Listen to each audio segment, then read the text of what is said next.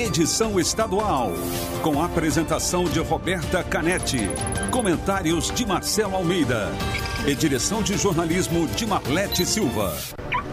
T-News. Oferecimento Fiat. Os melhores negócios sempre perto de você.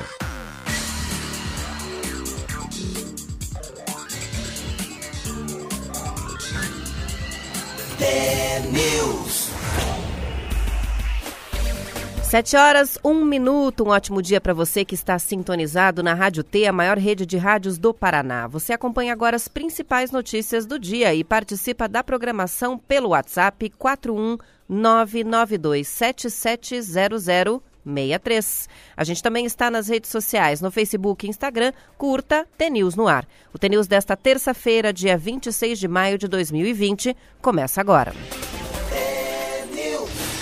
Bom dia, Marcelo Almeida. Bom dia, bom dia, Roberta. Bom dia a todos os ouvintes. Para quem não está em Curitiba, aqui está um frio do cão, 9 graus centígrados, né? Muita coisa. vento gelado. Nossa senhora, vento gelado, mas Ponta Grossa também tá. O Paraná inteiro tá gelado, né? Mas nada de chuva, nem uma nuvem no céu. É, eu achava que ia chover. Interessante que eu ainda falei pro meu filho, falei, nossa, nem é inverno, hein? Isso aí ainda é outono. Essa é a pré-temporada do inverno. A gente vai ter que se preparar. É, Vamos de notícia. O Vamos lá. ministro interino da Saúde, o general Eduardo Pazuello, disse ontem que o novo coronavírus vai se espalhar pelas cidades do interior e que o sistema de saúde precisa se preparar para isso. Durante uma videoconferência organizada pela Fundação Oswaldo Cruz, o general usou o termo espraiamento dos casos para as cidades do interior. Segundo ele, a pandemia tem três etapas: preparação, impacto nas regiões metropolitanas e capitais e depois o impacto no interior. O Brasil estaria na segunda fase, com a concentração dos casos da Covid-19 nos grandes centros urbanos. E na próxima etapa, vai ver a pandemia chegando ao interior. O ministro interino advertiu que os serviços de saúde das cidades maiores precisam se preparar para atender os pacientes das cidades pequenas. Segundo o G1, o general se baseou em dados oficiais que mostram que o novo coronavírus está se irradiando das metrópoles para as cidades menores. Dados do IBGE mostram que 44% das cidades brasileiras que têm entre 20 mil e 50 mil habitantes já tinham casos da Covid no começo de maio.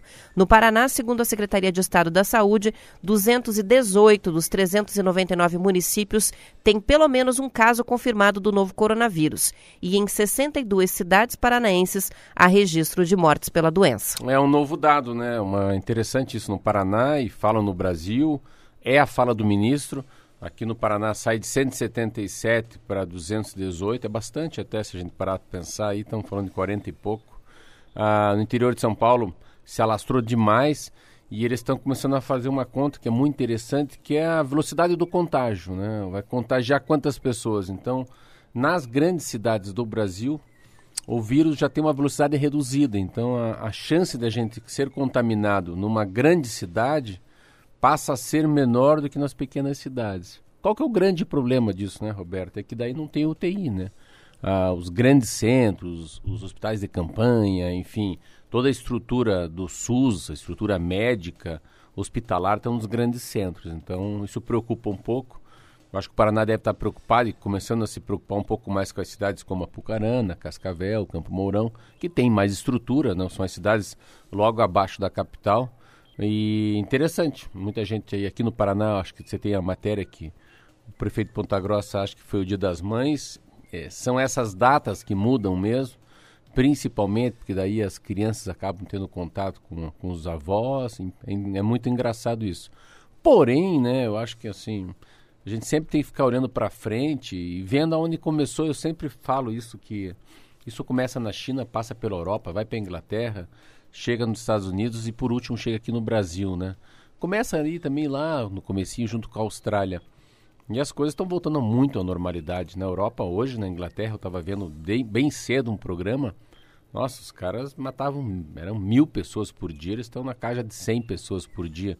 Então, daqui a pouco o Paraná vai ter essa, essa pum, essa queda muito rápida da, do número de mortes. Sempre voltando, né? A gente precisa agora parar de pensar na pandemia, a gente precisa pensar no rito de saída.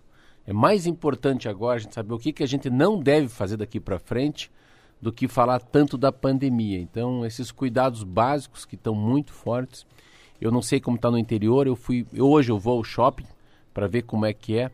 Mas uh, mesmo com todo o comércio aberto, shopping aberto, uh, se tudo voltar ao normal, não voltará ao normal. Porque a, a taxa de medo, de, de conceito, de preconceito de sair em lugares públicos ainda é muito inerente a cada ser humano. É sobre essa história que você que você falou do prefeito de Ponta Grossa, o Marcelo Rangel. Ele disse ontem que o avanço da Covid nas pequenas cidades dos Campos Gerais é consequência dos dias da, da Dia das Mães. A declaração foi feita em um programa de rádio local da cidade. O prefeito afirmou que os moradores que viajaram para visitar as mães no interior é que levaram os vírus. Além disso, o movimento nas ruas para compras de presente também piorou a situação, segundo o prefeito. Ponta Grossa sente os reflexos do avanço da doença na região por ser a cidade polo ali e dispor de mais recursos na área de saúde. O hospital de referência para casos da Covid-19 em Ponta Grossa é o Universitário, que tem uma ala de UTIs dedicada exclusivamente para a doença. No fim de semana, a ocupação de leitos de UTI do HU chegou a 90%. Segundo o prefeito, só dois pacientes internados nesta ala são de Ponta Grossa. Todos os outros vieram de cidades vizinhas. Estão sendo instalados agora mais 20 leitos de UTI nesse hospital. É, ele tem uma. Eu acho que o reflexo é muito forte. É para o Brasil inteiro, não é só para ele, não. E, a, uma coisa interessante também são os estados e municípios que acabaram, acabaram repentinamente abrindo o comércio. Né? Pode sair, pode ir. Esse pode ainda que é uma dúvida se não pode ter a segunda onda. Mas, olhando aqui os dados ontem do Brasil também, o Brasil ontem estava com 807 mortes. Das 807 mortes que morreram, pessoas que morreram no Brasil, também tem um fato relevante. Eu fui atrás desses números. São 235 num dia. Esses 807 sempre tem um contingenciamento, quase 3.500 pessoas que não sabem se morreram do Covid ou não. Eu acho muito interessante, mas eu gosto muito do número que está aumentando de pessoas que não morreram com coronavírus. O número de recuperados no Brasil são 154 mil. É muita gente também recuperada, né? Esse dado é muito relevante. Ah, uma coisa também que ontem eu ouvi de madrugada, que a Organização Mundial da Saúde falou para com esse assunto de cloroquina aí, vamos mudar, muda a página. Muda o disco. Muda o disco, não, não fiquem tratando gente com isso aí. As consequências da cloroquina uh, em excesso é muito forte, pode ter sequelas enormes na pessoa, a pessoa pode até se safar da Covid, mas vai ter complicações a renais. É que, além dos efeitos colaterais, não se mostra eficiente no tratamento da própria Covid-19, né? E por isso que eles estão desencorajando os médicos a usar o medicamento, porque não é o medicamento. É, tem... Em alguns casos funcionou, amenizou os sintomas, mas ainda não é o remédio para o coronavírus. Não é o remédio. Muita coisa também ontem que foi, lá, foi falado que eu, quando eu li a matéria, eu fiquei preocupado, depois fiquei feliz. É o número de pessoas que estão contaminadas, né, no Brasil. Há um estudo que pode ser sete vezes mais. Aí, por esse lado também. Estava vendo essa notícia por coincidência agora. Olha, você falou e eu estava é, abrindo a notícia isso, sobre pessoas, sete vezes mais nossa, casos, né? Assim, conforme você lê uma matéria, você fala, nossa, tem sete vezes mais gente contaminada no Brasil. Meu Deus do céu! Não, é meu Deus do céu, graças a Deus também. Porque daí já tem aquela síndrome da manada que a gente fala, da imunização das pessoas. Então tem muita gente que já pode ter passado, a gente conversa aqui fora do ar, eu acho que eu tive... É o tal da imunização é, de rebanho, né? É, imunização de rebanho. Eu, eu, pelo menos dia 2 de março, eu acho que eu já tive a Covid-19. Eu acho que eu já passei para a Roberta aqui, também ficou uma semana fora do ar. Então, quanta gente como nós já deve ter pego esse bichinho, já se safou do bichinho e estamos tocando a vida. Então, a história da imunização, isso é muito importante, porque assim, ou você pega uma população inteira do Brasil ele imuniza as pessoas porque estão sendo contagiadas pelo bichinho, ou você inventa uma coisa chamada vacina. Como a vacina não vai chegar esse ano, então não é ruim saber que tem muita gente já com o Covid no corpo. Só para complementar o dado, é, essa pesquisa citada pelo Marcelo é da Universidade Federal de Pelotas, é a primeira pesquisa nacional sobre o coronavírus no país, para rastreamento da imunidade dos brasileiros. E que a proporção de pessoas com anticorpos é 1,4% em 90 cidades analisadas. Essa taxa pode variar entre 1,3% e 1,6%. 1,5% pela margem de erro. Eles testaram 25.025 moradores de 90 cidades, incluindo 21 capitais, e o resultado é esse, que o número estimado de casos no país é sete vezes maior do que o registrado oficialmente pelo Ministério da Saúde através das secretarias municipais e estaduais de saúde. A gente tem algumas participações chegando. Quer complementar, Eu quero complementar, você com é interessante essa matéria.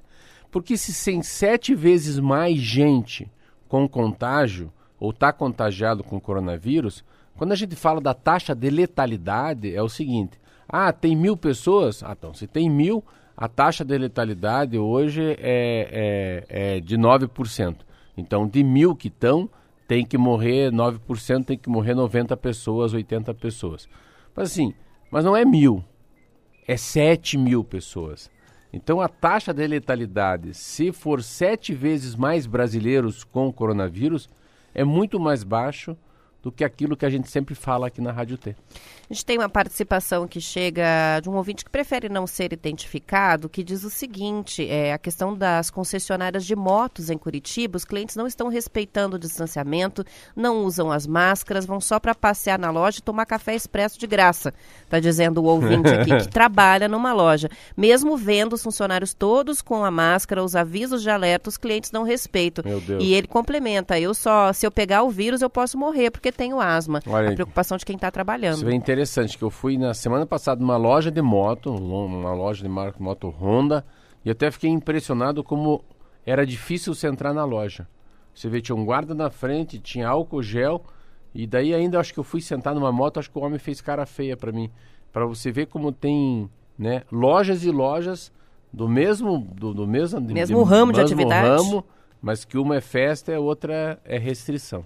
Vamos falar sobre a previsão do tempo, porque os ouvintes participando, muitos mandando aquela carinha, o emoji, com congeladinho, porque tá frio no Paraná inteiro. Gisel de Tomazina mandou aqui a tela do celular com a previsão do tempo e com a temperatura agora, a sensação térmica por lá é de 8 graus é, neste momento. A gente também recebe participações de Curitiba, o pessoal está congelando hoje aqui.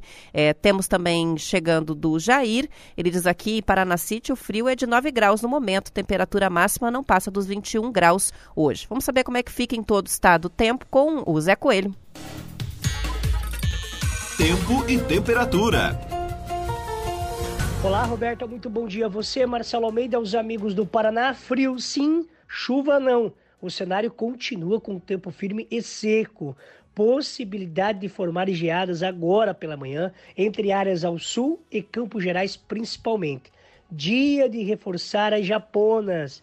Palmas, 13 graus de máxima hoje. O CIMEPAR prevê para Cascavel uma variação de temperatura entre mínima 4 graus a máxima 19 graus, mas a sensação térmica é de 1 grau. Prudentópolis, dia de sol com geada agora pela manhã, mínima 2 graus, máxima 17 graus. Santo Antônio do Sudoeste, hoje será parecido com ontem, dia de sol com geada também agora pela manhã, mínima 0 grau, máxima 14 graus. Londrina, hoje será parecido com ontem, mínima 6 graus, máxima 20 graus. Curitiba, 8 graus a temperatura de momento. A sensação térmica é de 5 graus. Mais um dia de tempo firme, sol o dia todo, sem nuvens do céu, mínima 6 graus, máxima 17 graus. Matinhos, 15 graus nos termômetros agora. Hoje, o, mar pode ficar mais agitado. Segue o alerta aí pela Marinha, pode ter ondas de até 3 metros de altura. Mínima 12 graus, máxima 23 graus, Roberta. Obrigada, Zé Coelho. São 7 horas e 14 minutos e o Gabriel de Pinhão avisa que por lá a temperatura de momento é de 7 graus. Frio em todo o Paraná. Aqui na região metropolitana de Curitiba, em Pinhais, céu não tem uma nuvem, mas a temperatura também baixa, 9 graus. Vamos para o intervalo. É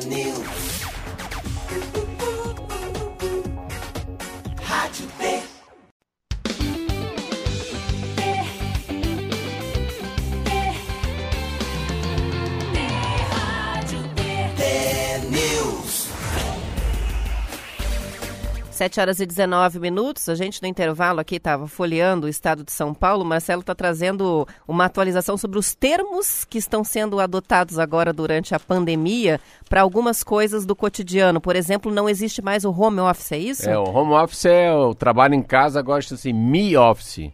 For me, me é eu, para mim, né? Então é no me meu caso é me and my kids and the cats e todo mundo que está em É, casa, é, né? me é você no teu trabalho, É, o- me office. Tem uma outra Você, legal. os filhos, é, os bichos de estimação. A gente fala em e-commerce e é o comércio eletrônico. Agora eles falam em re-commerce. Re o que, que é? É reutilizado. Então é, é mais ou menos o, o brechó, né? O bazar na internet. Vai ser muito comum a gente vender coisas usadas. Muito legal. Eu vi um outro aqui também, era o Rico. Ah, esse aqui, o Mi Office e o Touchless Economy. Olha que chique, estamos até chique hoje. Touchless. Touch é encostar, less é menos. É a economia do encostar menos. O que, que significa isso? Você usar menos dinheiro, você usar menos o cartão de crédito e tudo está dentro do teu próprio celular só por aproximação. Aproximação, É. catraca de shopping, de supermercado ser automática para não ter que apertar o botãozinho. É, prov- provavelmente elevadores, né? Tecnologias novas só de aproximação para não colocar o dedo no botão. É muita coisa, mas legal. essas- a gente vai ter uma- um jornal chamado Tendências Pós-Covid. O que, que vai acontecer daqui para frente com a sociedade nos próximos 10 anos? São 7 horas e 20 minutos e depois da hidroxicloroquina, outro medicamento registrou um aumento repentino, Marcelo, nas vendas por causa de testes para tratamento da Covid-19. A plataforma Consulta Remédios contabilizou 1.800% de crescimento na comercialização da ivermectina, um remédio usado para combater vermes e parasitas que está sendo estudado contra o novo coronavírus. A eficácia da droga não está comprovada, mas as notícias sobre os testes feitos na Austrália provocaram uma correria pelo remédio, principalmente entre abril e maio. De acordo com a assessoria de imprensa da Consulta Remédios, de 50 unidades vendidas em abril, o número passou a 996 em maio. Olha o perigo da automedicação, né? A plataforma registrou mais de 900 mil visualizações desse produto, que pode ser vendido sem receita médica, ao contrário da cloroquina. Mesmo assim, o site registrou mais de 1 milhão e 200 mil buscas pelo medicamento, a cloroquina, em abril. Em maio, as buscas já caíram para 653 mil. Na semana passada, a gente noticiou aqui no T-News que o Hospital do Trabalhador entrou nos testes com outro vermífugo, de nome comercial Anita, para tratamento de quadros médios da Covid-19. A pesquisa é coordenada pelo Ministério da Ciência e Tecnologia e os estudos ainda não são conclusivos. Mas é muito interessante, é porque se nós falamos aqui sobre isso, o problema é que quando a gente fala aqui, ó, eles estão testando uma droga A para ver se há chance, né, de que isso evite a contaminação no Covid-19. Chum, todo mundo sai correndo comprar. Então é qualquer informação que se dá sobre qualquer remédio que pode porventura ser uma boa, só que a diferença desse vermífugo aí, né, esse é que não precisa de bula. De Dife- receita, de- né? Desculpa, de receita diferente do outro. E uma coisa muito interessante que a gente fala de informação, que é que a informação a informação foi recuperada, ela voltou a ter prestígio, a televisão, o rádio, os jornais, e isso era muito diferente há três anos atrás, na pré-eleição do Trump, do Bolsonaro, nas eleições principalmente, a força das mídias sociais.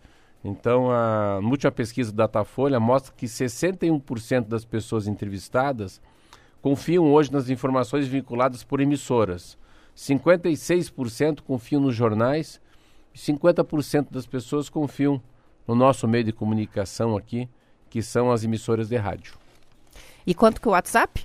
12%. 12%. Ainda Olha, bem, né? Ainda bem que o WhatsApp é- WhatsApp está deixando de ser a fonte Você de vê, no meio informação. de uma pandemia, é, ela deixa de ser uma informação verossímil. É que estão martelando muito também, batendo muito na tecla das fake news, né? Em todas as instâncias, secretarias municipais de saúde, governo do estado, é, os próprios portais de notícias, há uma mobilização é, não só nacional, mas internacional para alertar as pessoas sobre o risco de compartilhar as notícias falsas, né? Não checadas. Acho que o discurso está começando Tá a pegar. pegando, né? É Isso mesmo. Vamos para os números. A Secretaria de Estado da Saúde informou ontem o registro de 122 novos casos do novo coronavírus em 24 cidades paranaenses. Houve três mortes: um homem de 78 anos de Guapirama, outro de 67 de Mandaguari e uma mulher, mulher de 43 anos de Quitandinha. No total, o Paraná tem 3.331 confirmações da doença e 156 mortes.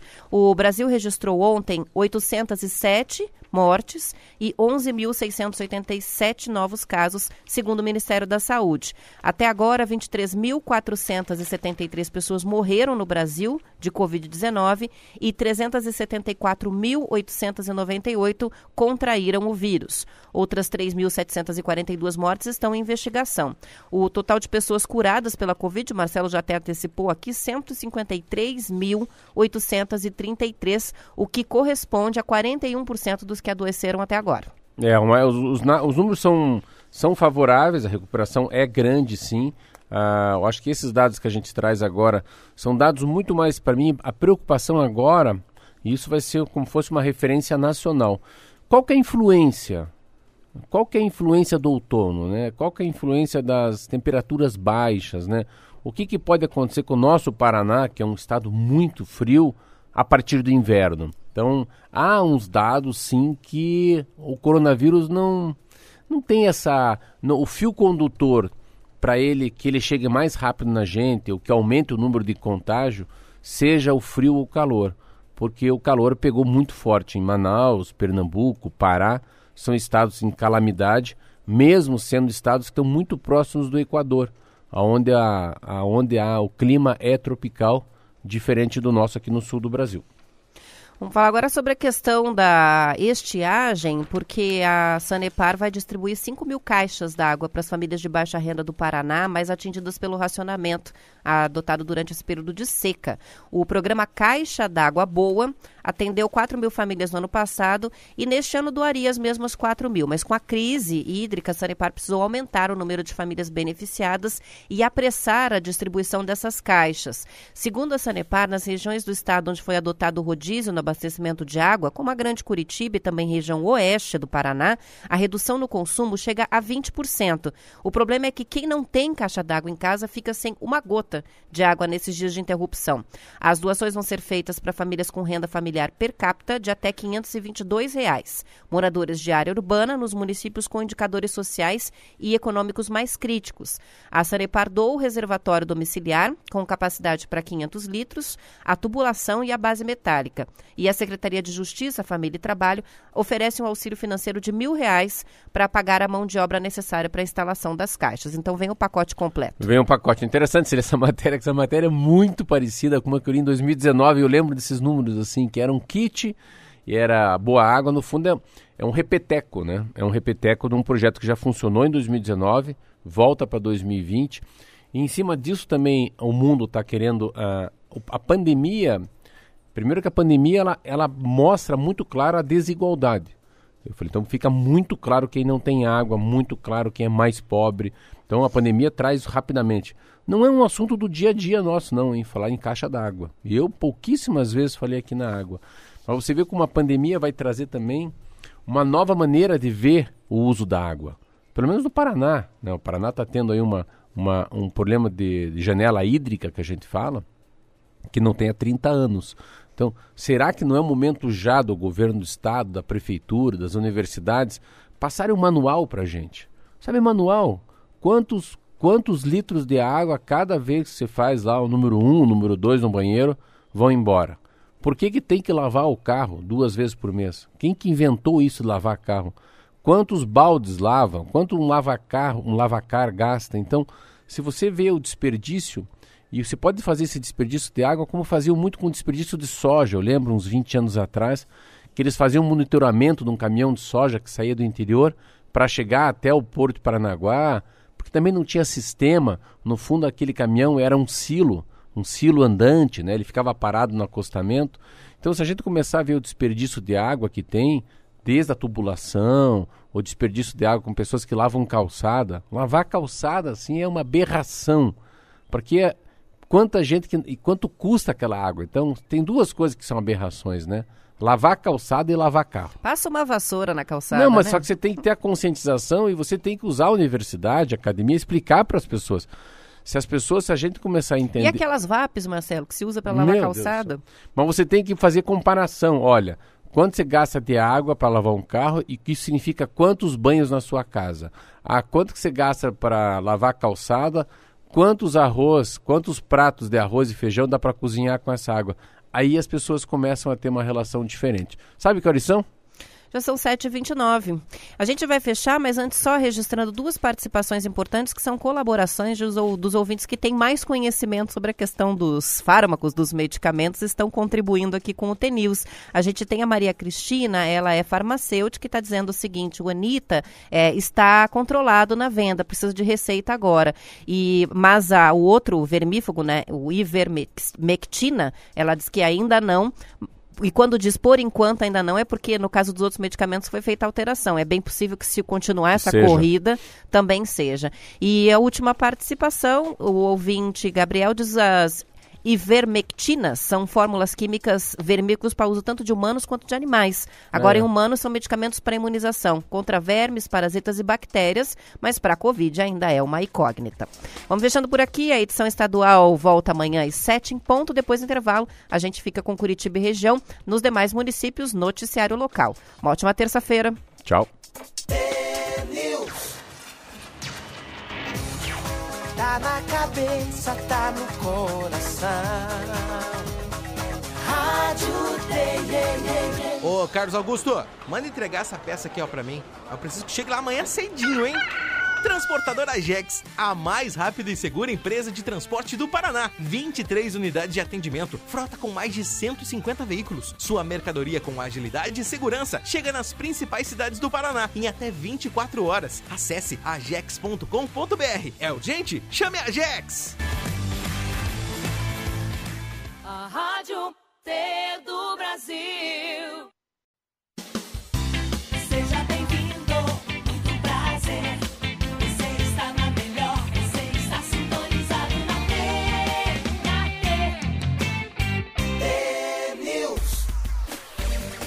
São 7 horas e 35 minutos. Antes do intervalo, a gente falava sobre a distribuição de caixas d'água pela Sanepar para as famílias mais carentes enfrentarem a estiagem. É, os responsáveis por um parque aquático na região metropolitana de Curitiba, Marcelo, o Parque Chimansky, em Fazenda Rio Grande, estão distribuindo água para os moradores do município. Segundo o portal Gazeta do Povo, basta chegar ali no parque, abrir a torneira e encher a quantidade desejada, sem limite.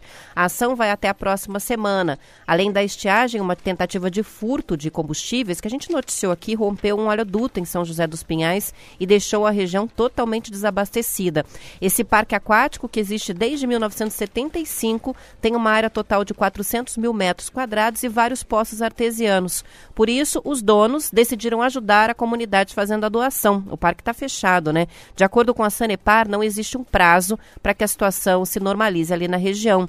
Em nota, a companhia informou que a água está sendo distribuída diretamente para a população com caminhões-pipa. Uma ajuda bonita de ver, né? Fica a nossa cota aí de solidariedade do dia, o exemplo desse parque aquático doando a água. E é interessante porque a, ah, daqui para frente a, ah, vai ser muito comum a gente fazer um raio-x, né? A gente fazer uma ressonância de quem é essa empresa, quem que toca, uh, como é que os funcionários são tratados, os próprios funcionários vão ver o respeito ao distanciamento, né? O problema sanitário ah, os restaurantes, as padarias, as confeitarias, ah, tudo que for em relação à saúde. Então, todo mundo vai ficar de olho: opa, produto vencido, opa, aqui falta uma limpeza, ah, ali tem uma teia de aranha, o ar-condicionado está sem manutenção. Eu acho que essa visão, né, esse despertar da solidariedade, ele vai ser feito, é, mas muito com esse olhar assim de, de quanto você está cuidando de mim, entendeu? Não, quanto que essa empresa de fato, ou o que ela fez durante a pandemia. Você vê, eu não conheço esse parque. Mas atitude, Também não conheço o parque, não tinha ouvido falar, mas fiquei curiosa é, agora. Da época do EPA tá aberto. E daí quando você fala que eles estão doando água, você vê olha que atitude linda durante o momento mais, mais oportuno da gente receber água para as pessoas mais carentes. Então, é, eu acho que isso vai ser uma coisa muito, muito legal, assim. E uma coisa que, se a gente fala da solidariedade, e é uma solidariedade gratuita, né? Porque a solidariedade é igual uma caridade. Você faz porque você quer, não porque você é imposto. É muito Ou mais porque um... quer aparecer, né? Aí é. já não é também. É muito. Aí também tem outra coisa. Tem uma coisa que eu li sobre isso, sobre ah, aquelas empresas que vão querer se tornar assim muito boazinha, muito nhenhenhé, vai ser sentido. Então, não é para fazer uma de simples, assim, ah, coitado, nós fizemos isso, ajudamos aquela. Assim, a empresa nunca fez nada, sempre foi troglodita, sempre pensando na nossa grana. Agora vem se fazer de boazinha? Não é bem assim. Então, é, tem que tomar um cuidado, assim, nesse lado. Eu lembro muito daquele, daquele grande frigorífico, vou falar, a JBS quando falou que colocou 700 milhões de reais, a Vale colocou quase um bilhão de reais, mas a Vale para mim não paga Brumadinho. Então, assim, eu tenho uma outra relação. E eu achei, assim, inacreditável o Banco Itaú. Então, assim, você vai, eu vou dar uma coisa pra você que eu nem deveria falar isso na rádio, mas eu abri uma conta no Itaú. Por causa da força Porque deles. ficou simpático ao É, banco. uma coisa que ficou muito simpático para mim, o Hospital Sírio-Libanês também. Meu Deus do céu, é que é muito forte. É tão forte, é tão forte a doação, é tão grande. E não só a doação, vou aproveitar, já que estamos fazendo propaganda de marcas, né? É, supermercados que estão adotando medidas mais responsáveis com É. os consumidores e trabalhadores também, é, para mim, pelo menos faz toda a diferença, né? Eu tenho ido ao Carrefour, porque no Carrefour eles estão tomando muito cuidado. Eu imagino que seja um protocolo internacional da marca, mas assim, você chegar, ver que os funcionários estão todos com equipamento de proteção individual ok, é, com o escudo de distanciamento de acrílico nos caixas, também É na- no, no rosto. Você É. vê que, e com o consumidor também, você acaba preferindo a marca mais E você responsável. vê como né? é que é marca. Hoje alguém falou de uma loja de motocicleta. Eu fui numa loja de motocicleta. E na onde eu fui, é, nossa senhora, eu fiquei assim, parecia que eu estava na Europa, assim, por causa da preocupação, um vigia na porta, eu fui entrar com o painho, com o padeiro. Nossa, eu fiquei assim, perplexo. E outro lugar que eu fiquei muito, muito feliz, assim, não é sofisticado, é meio assim, meio nós fui, nós trouxa, meio rengo, mas funciona. É mercado municipal gente com máscara, álcool gel na mão, torneira, sabonete, toalha. é, sabe assim, uma, uma sensação que é tipo assim. é, é, é, nós estamos. A gente está fazendo nossa parte aqui. Então, assim, o líder lá do, do- do- do- dos lojistas deve ter sido uma, é uma pessoa muito coerente. Falou assim, não, aqui, cara, a gente vai fazer nossa parte. Então, eu acho. Fazer direito. É, eu acho legal porque às vezes assim pode ser que muita gente não queira fazer essa parte, sabe? Às vezes pode ter muita gente numa corporação que esteja assim, o próprio dono tá, ai que saco aqui, vamos ficar agora esse distanciamento. Mas no meio desse polvaréu, desse povo, dessa gente, desses dos, dos, dos administrativos, dos diretores financeiros, tem um que destoa, que ele vem com, ele destoa no excesso. Ele quer cuidar mais do que os outros. Então, se você fizer a soma de quem quer e quem não quer, acaba sobrando quem quer. Então, o número de pessoas que querem o distanciamento é muito legal. Eu e a a gente está aqui numa linha de pensamento que a gente quer entrevistar as pessoas que estão abrindo as lojas. Abertura do shopping, né? A abertura de um curso de inglês, né? O retorno à sala de aula. É, é muito mais forte nas pessoas o medo ainda do que a abertura de comprar alguma coisa. Então, esse receio, eu falo muito porque como eu tenho comércio, eu tenho uma padaria, sempre as pessoas, por que, que você não abre? Mas vai que eu abro, eu crio o epicentro. Vai que eu perco minha marca por causa de 30 dias. Uma marca que tem 20 anos, né? Vamos dizer, será que a pessoa fala, não, esse Marcelo, pô, os caras estão parados, trabalham um pouco, não estão abrindo a padaria às 8 da manhã pra gente tomar um café gostoso, 9 graus. Mas por mesmo tempo a pessoa fala, não, pô, o Marcelo e o Fábio estão sendo coerentes. Cara, eu, eu queria tomar um café com leite, comer um pão de queijo. Mas, cara, mas eles estão. A coerência tá vindo antes da paixão. A coerência, a racionalidade tá vindo antes ainda do que um amor curto. Então, assim, o amor cumprido, o amor eterno, ainda é. Não, vamos aguentar mais 60 dias. Afinal de contas, amor também é cuidado, é principalmente cuidado, é, né? É, é, é o amor, mas assim, não, que pode ser assim, é, uma- a diferença é você dar um abraço ou ter um beijo. É, é um beijo na boca você não abrir agora, é você manter um pouquinho mais. Eu vou no shopping hoje, por quê? Eu vou para comprar uma coisa e saio correndo. Porque eu acho que não é mais lugar de ficar passeando. Eu acho que o shopping deixou de ser um meeting point, né? Um ponto de encontro. Então, essa aqui hoje, essa manhã, eu e a Roberta lendo tanta coisa que a gente leu ontem, a gente estava fazendo essa reflexão do rito de saída. O que, que a gente poderá fazer daqui para frente? Entrevista. Pronto, um pequeno, um pequeno assunto para nós aqui. A gente vai para um estúdio absolutamente maravilhoso. Nós vamos levar o Ratinho Júnior lá? Será que é conveniente convidar o governador para ir lá? Vamos levar o Rafael Greca? Vamos levar uma pessoa que já teve a Covid-19? Não sei. São protocolos novos na nossa vida. Com certeza vamos, mas não sabemos quando, né, Marcelo? que vai ser seguro fazer entrevistas presenciais novamente. De repente, debates com mais participantes, está tudo muito incerto. Olha, a matéria do, do jornal desse valor econômico é o seguinte: é um especial. Tendência pós-Covid. O futuro em suspensão. Então tá no cloud, tá tudo na nuvem agora. A gente não sabe muito bem para onde vai.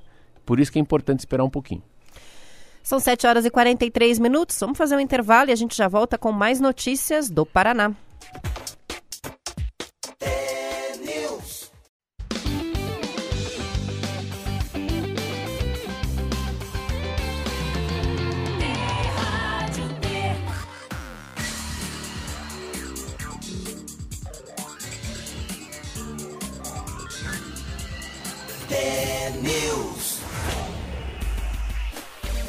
Não entrou comercial, um probleminha técnico que só pode ter uma explicação lógica, Marcelo. Fantasma. É, São fantasma. 7 horas e 44 minutos.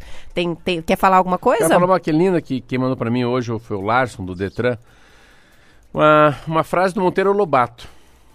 Quem mal lê, mal ouve. Mal fala, mal vê. Ah, Monteiro Lobato. Muito bem. Bonitinho.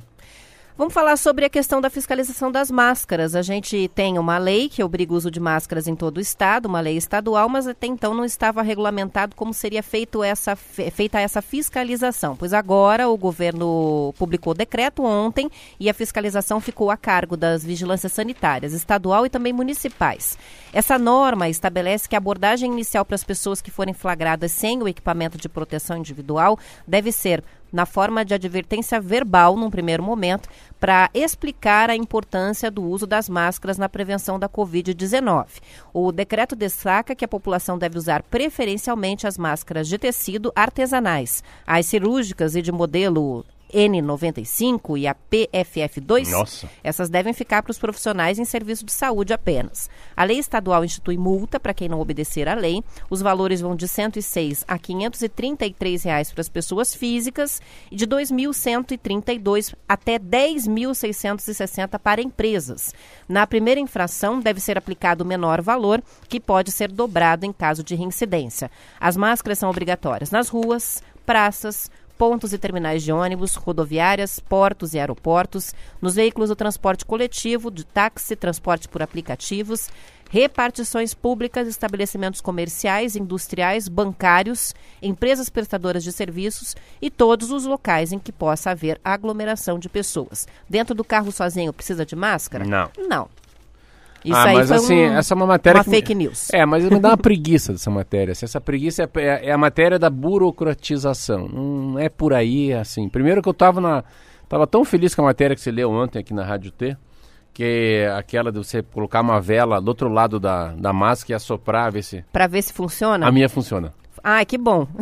Não, disse, é um ah, alívio saber é, que, que o que a gente tem em coisa, casa está assim, funcionando. É, é, eu, eu acho, sei lá, será que eu vou falar? Não, não vou falar. Mas eu acho tão importante, acho tão importante assim, a lei do bom senso, sabe, assim, a lei de Deus, não a lei que vem pela Assembleia Legislativa, o Ratinho Júnior, a Prefeitura. Então deve estar todo mundo copiando, deve ter um monte de vereador fazendo um projeto de lei da máscara, as máscaras que são possíveis. E a gente está numa coisa que há 90 dias atrás, por que não fizeram essa lei? Por que, que não fizeram 90 dias atrás essa lei? Por quê?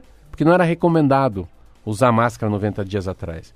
Então agora é lei, é. Mas quem falou? Mas quem te disse isso? Comprovadamente. Comprovadamente foi, foi na, na luta, na, na pegada, no dia a dia, que perceberam que cada um que espirra com Covid passa para quatro. Então daí tem que criar lei? Não, deixa as pessoas ir usando, fazendo lá o filtro do Melita, a meia do marido, a calcinha do outro, sei lá. Tem máscaras e máscaras, e assim, uma população pobre, gente sem grana, desempregado, ainda vai vir aí um cara te multar porque está com a máscara errada.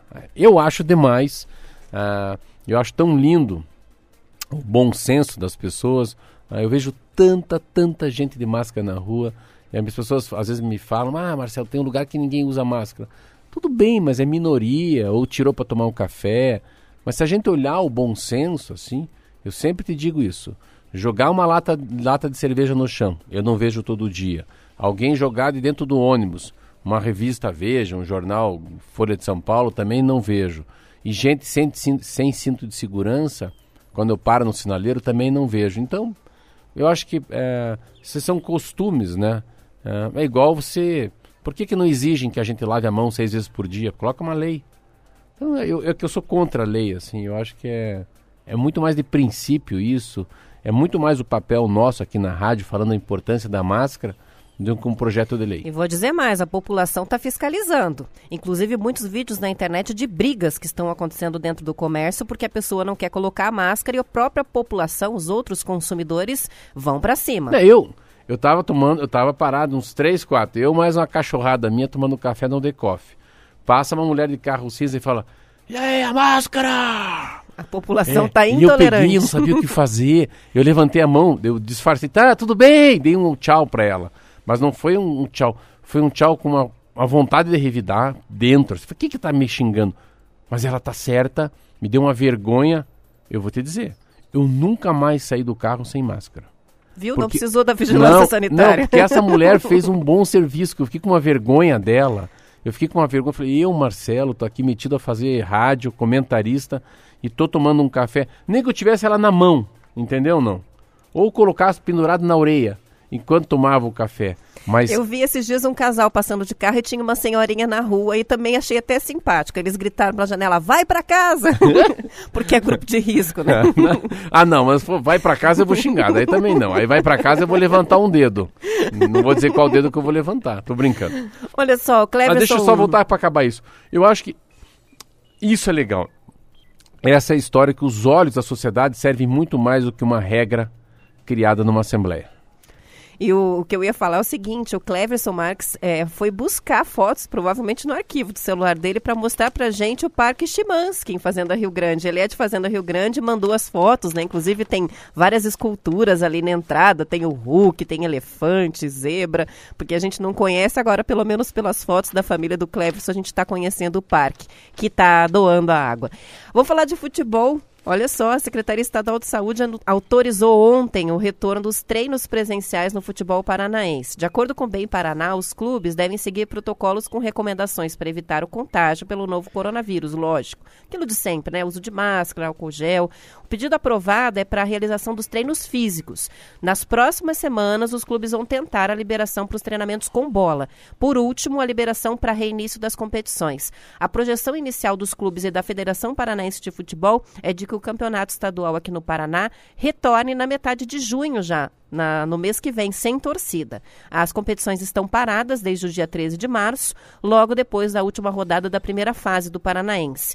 Com a paralisação, os jogadores ficaram apenas em treinamentos individuais em casa, orientados pelos profissionais do- dos clubes.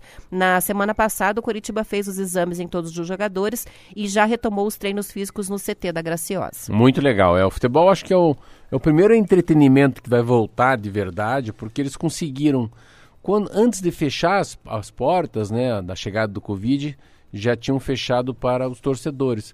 Mas, pô, é muito legal ver pela televisão. Eu vi um pouquinho aí do Bundesliga, que é o Hoje futebol, tem jogo, né, Futebol alemão, hoje é um, fu- jogão. Eu acho que a Liga, a La Liga, a Liga Espanhola voltando, o Paranaense voltando, você vê, esse é um, é um entretenimento que também vai mudar muito o salário deles, direito de imagem, é um troço impressionante que muda, porque estádio de futebol não vai ser reaberto enquanto não tiver a vacinação. Então, pelo menos 2020, a gente vai ver futebol só pela televisão, mas que, pô, é mais ou menos um drive-in, eu acho. Eu acho que é mais ou menos uma. É, porque daí tem a gritaria, a pipoca, um xingando o outro, a comemoração do gol, né? Um, É melhor que nada, mas não é a mesma coisa. Como diz o Drauzio, co- costuma dizer o Drauzio Varela, né, o médico, que saudade de um estádio, né, minha filha? é, porque. É, a, e essa vai demorar para é, passar. a gente está falando aqui porque é, é, é um entretenimento muito legal. Eu acho que a Roberto, como eu, a gente gosta no estádio, então pegar o filho, ir até lá, estacionamento, ou vai de Uber, de táxi. Aí, pai, o que, que você quer? Ah, quero uma pizza. Daí eu vou buscar pizza, tem fila, daí eu volto. Aí passa o cara do amendoim, aí passa o cara da água, aí o cara vai empurrando, aí passando com, aquela, com aquele negócio à frente da gente, outro esfregando a bunda na gente, e um pisa no outro. Tudo aquilo do, né? E, eu, e a coisa mais linda do futebol, né? Uma vez eu levei minha esposa, linda também, e o Lorenzo já, pô, primeira música, juiz, né? Já começa, juiz, filho daquilo, né? Vai tomar naquele lugar. É, o que, que é isso? Não, aqui é estádio de futebol. Não, aqui não tem nenhuma regra. Parece até reunião É, ministerial. É, é, é. aqui a gente não está na igreja, nós não estamos em casa, não tem os princípios do vô e da avó, aqui é pau, cacete e polícia. Então ali eu acho que é o lugar que você. Ah, futebol é uma coisa muito linda, assim. Eu acho que. Não sei. Claro, eu fui assistir um futebol americano. Também tem um pouco disso. Eu fui ver o Tom Brady jogar, aquele marido da Gisele Bündchen. Mas o futebol, o famoso soccer, né? Ah, de 11 a 11 ainda, eu acho que é, é uma coisa. É, é a torcida mais endoidecida. E que aquilo para mim é como se fosse um divã. Tem gente que toma remédio e vai lá no né, o divã, né? Mas eu acho que para quem gosta de futebol é um divã. É Você... terapêutico. É terapêutico, é isso que eu queria chegar. E morreu ontem em São Paulo, Marcelo, ex-técnico do. Atlético Paranaense e da Seleção Brasileira Feminina, o Oswaldo Alv- Alvarez, o Vadão. É, ele estava internado na UTI do Albert Einstein em São Paulo, tratando um tumor no aparelho digestivo. Segundo o Bem Paraná, o técnico de 63 anos foi diagnosticado com a doença em dezembro, câncer.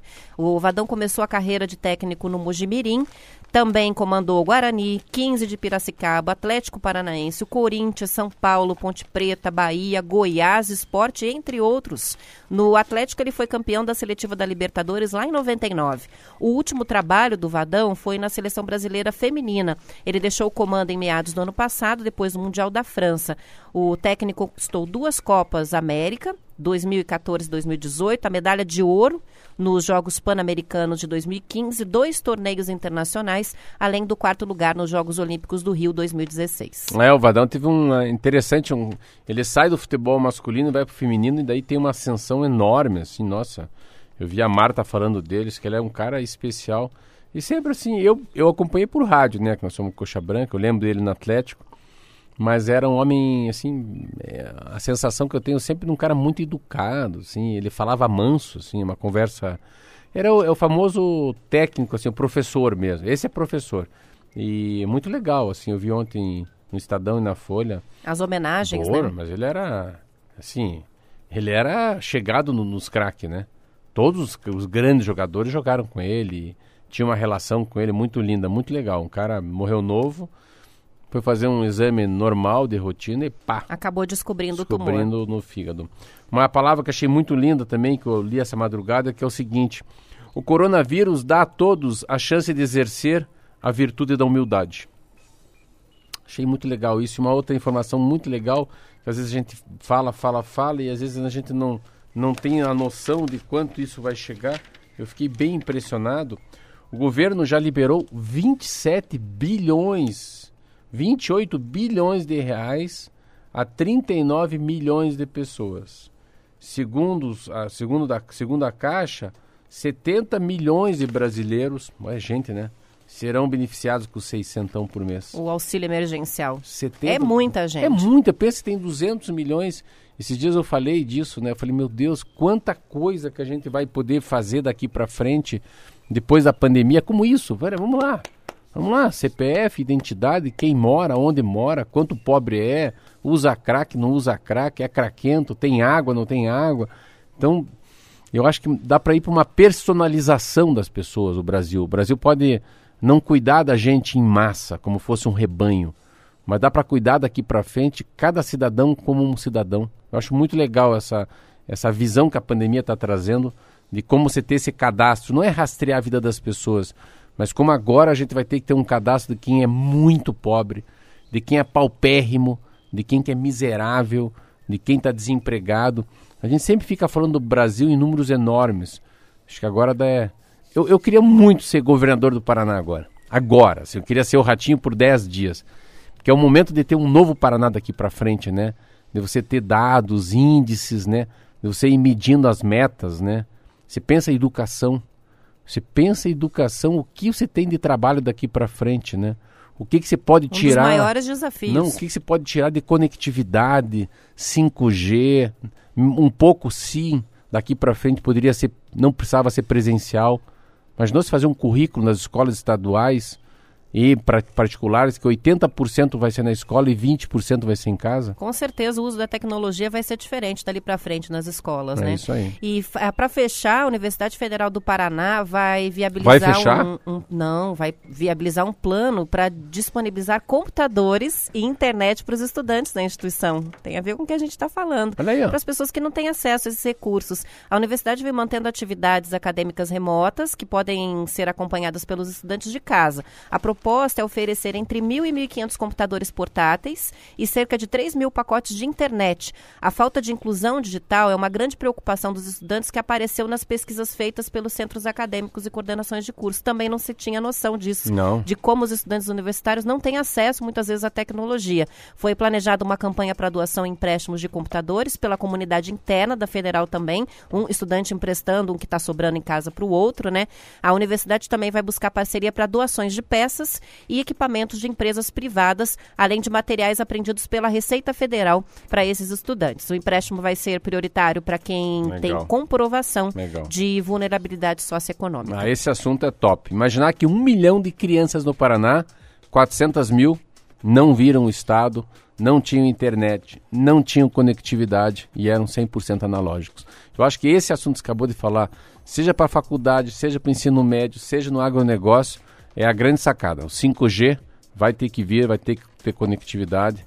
São sete horas, não são sete horas. Já passou oito horas. 8 horas em ponto, amanhã às 7 horas está aqui eu, Marcelo Almeida, Roberta Canete na rádio mais T do Brasil, a Rádio T. See you tomorrow.